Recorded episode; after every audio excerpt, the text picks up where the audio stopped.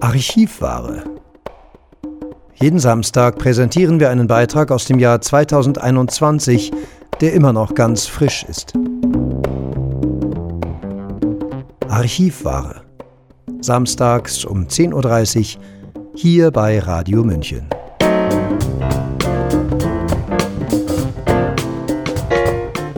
Herzlich willkommen bei Radio München.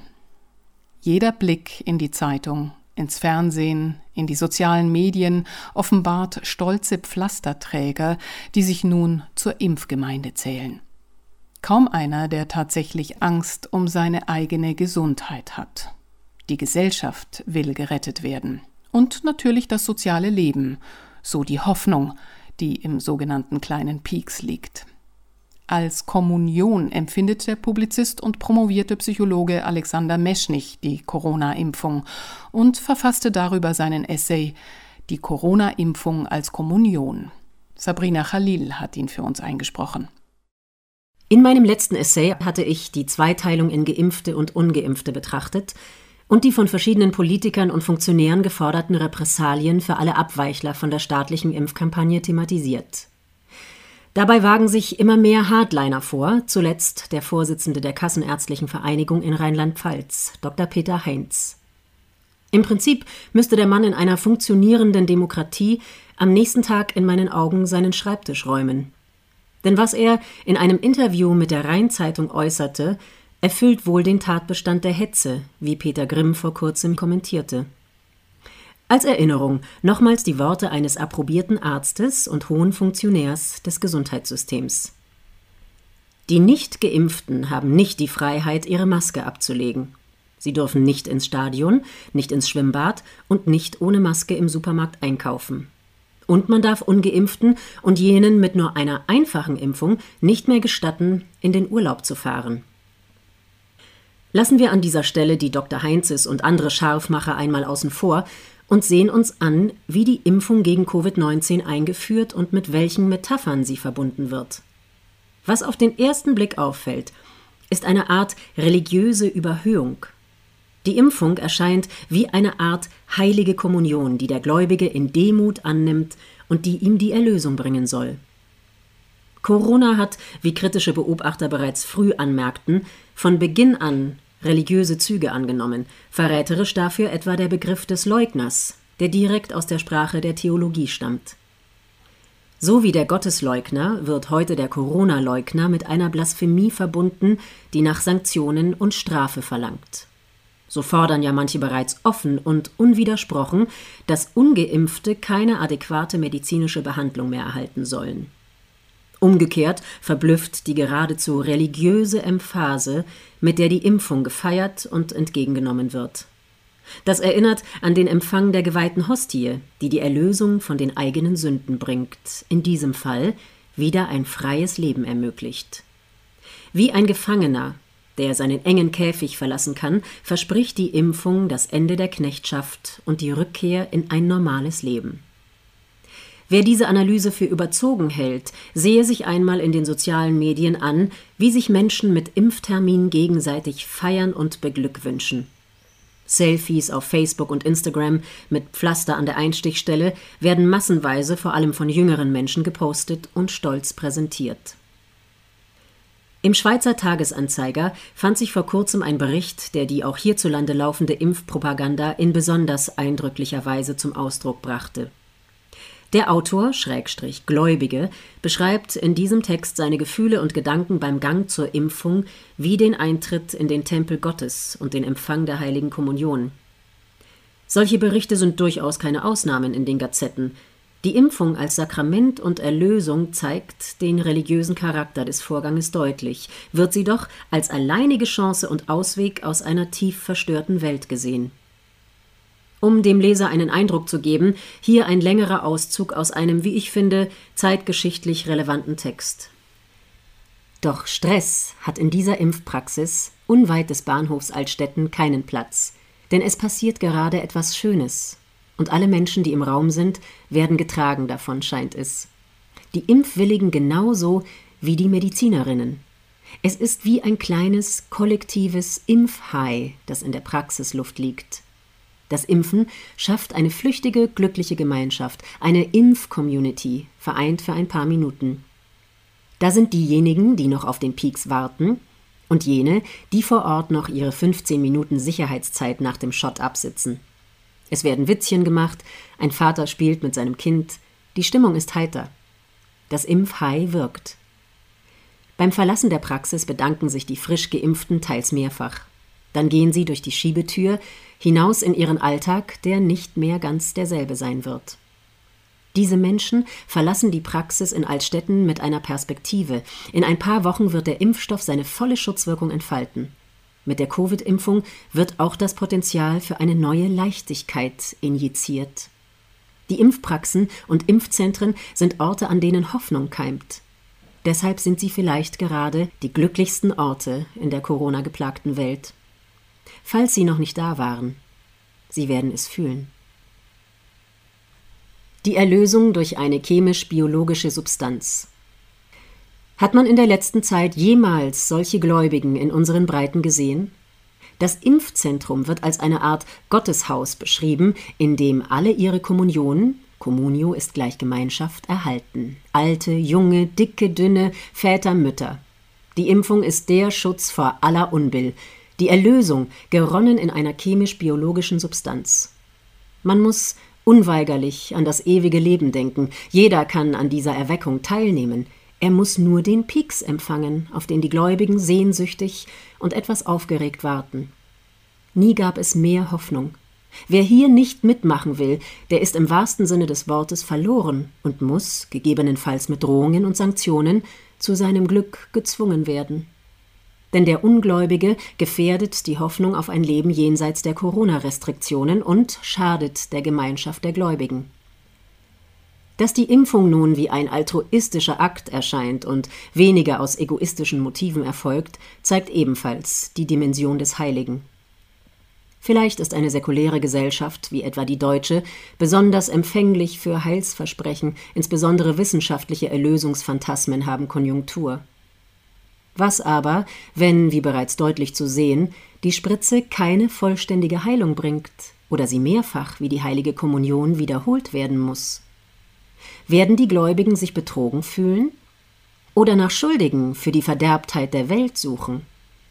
Letzteres scheint mir angesichts der immer lauter werdenden Forderungen nach Restriktionen für ungeimpfte Schrägstrich Ungläubige wahrscheinlicher. Eine weitere kulturgeschichtlich bedeutsame Veränderung betrifft den Geständniszwang im Zusammenhang mit der Impfung. Vor Corona hatte sich niemand für den Impfstatus des anderen interessiert, man wurde auch nicht von Geimpften belästigt, die stolz ihren Einstich zeigen. Ich hatte oben ja schon die Selfies mit Impfpflaster angesprochen. Aber das ist nur eine Vorstufe. Heute tragen besonders glückliche Geimpfte Anstecker mit der Aufschrift Pfizer Covid-19 Vaccinated, die es etwa bei Online-Shops wie Etsy zu kaufen gibt. Nicht gerade billig. Der Button, gebacken in Emaille und zusätzlich mit einem Magnetverschluss gesichert, hat im Gegensatz zum Pflaster auf dem Arm, das, obwohl sorgfältig gehütet, leicht abfallen kann, einen großen Vorteil. Er kann so lange getragen werden, wie der Einzelne das möchte. Ein permanentes Bekenntnis der Zeugen Coronas ohne Ablaufdatum. Die Werbung hat für diesen Typus, meist jung, also praktisch nicht von Covid-19 bedroht, bereits einen Begriff gefunden. Vaccinistas, eine Zusammensetzung aus Vaccine, Impfung, und Fashionista, Modeliebhaber. Vaccinistas sind so stolz auf ihre Impfung, dass sie auch nach dem Peaks der ganzen Welt zeigen wollen, ich bin geimpft. Das Impfselfie mit Pflaster auf dem Arm ist sozusagen nur eine abgeschwächte Variante. Ich bin mir auch sicher, dass man heute bereits viele Tattoos mit Logos der Pharmafirmen oder mit dem Schriftzug Vaccinated finden kann. Mit der sogenannten Pandemie kamen schon früh T-Shirts mit den zum Anlass passenden Corona-Aufdrucken auf den Markt. Social Distancing. If you can read this, you are too close. Dass jetzt die Impfshirts folgen, ist nur ein logischer Schritt. Die Konsumindustrie steht jedenfalls bereit, mit Pharma-Merchandising, T-Shirts mit Impfsprüchen, Tassen und hippen Hüllen für den Impfpass. Ketzerisch könnte man sagen, wäre das eine akzeptable Geschäftsidee, wenn Corona wirklich das viel zitierte Killer-Virus wäre? Dürfte man sich dann solche Geschmacklosigkeiten erlauben? Ich denke nicht. Insofern zeigen diese Auswüchse Corona als Modeaccessoire und Konsumartikel deutlich, dass wir es nicht einfach mit einer viralen Pandemie im herkömmlichen Sinne zu tun haben. Gegen den Glauben sind Zahlen kaum wirksam. Gläubigen oder einer Religion kann man nicht, das ist den meisten Kritikern inzwischen klar geworden, mit Daten und Zahlen entgegentreten. Im Prinzip sind nach einer ersten Phase der Unsicherheit im Frühjahr 2020 heute praktisch alle Begründungen für die staatlichen Maßnahmen und Verordnungen widerlegt. Die Unzuverlässigkeit der PCR-Tests und der daraus abgeleiteten irreführenden Inzidenzzahlen ist bekannt. Der Skandal rund um die Intensivbettenbelegung durch staatliche Anreizsysteme, die Verschleuderung von öffentlichen Geldern durch massenhafte Testungen ohne Kontrollen, die ungelösten Fragen rund um eine mRNA-Impfung die selbst deren Erfinder Dr. Robert Malone für mehr als bedenklich hält. Auch wenn sich langsam bestimmte Realitäten nicht mehr so einfach leugnen lassen, wir sind noch weit von einer offenen Diskussion entfernt. Am erschreckendsten ist nach wie vor, dass immer noch so viele keine Fragen stellen. Menschen, die in jedem genmanipulierten Maiskolben den Untergang der Welt sehen, lassen sich ohne groß nachzufragen einen Impfstoff injizieren, der auf Gentechnik beruht und dessen Langzeitfolgen niemand seriös einschätzen kann. Es gibt offenbar einen starken Willen zu glauben, ein Teil der Corona-Volksgemeinschaft zu sein, die Erlösung im Kollektiv verspricht und auf der Suche nach Sündenböcken fündig wird. Hätten wir uns vor zwei Jahren träumen lassen, dass eine Impfung gegen ein Virus die Gesellschaft radikal spaltet und bis in unser privates Leben fatale Auswirkungen hat, von den Kollateralschäden ökonomisch, sozial, psychologisch gar nicht zu sprechen. Nun ist etwa die Hälfte aller Deutschen geimpft. Angesichts der nachlassenden Impfbegeisterung wird die staatliche und mediale Propagandamaschine nun verstärkt. Deutschland ist da keine Ausnahme.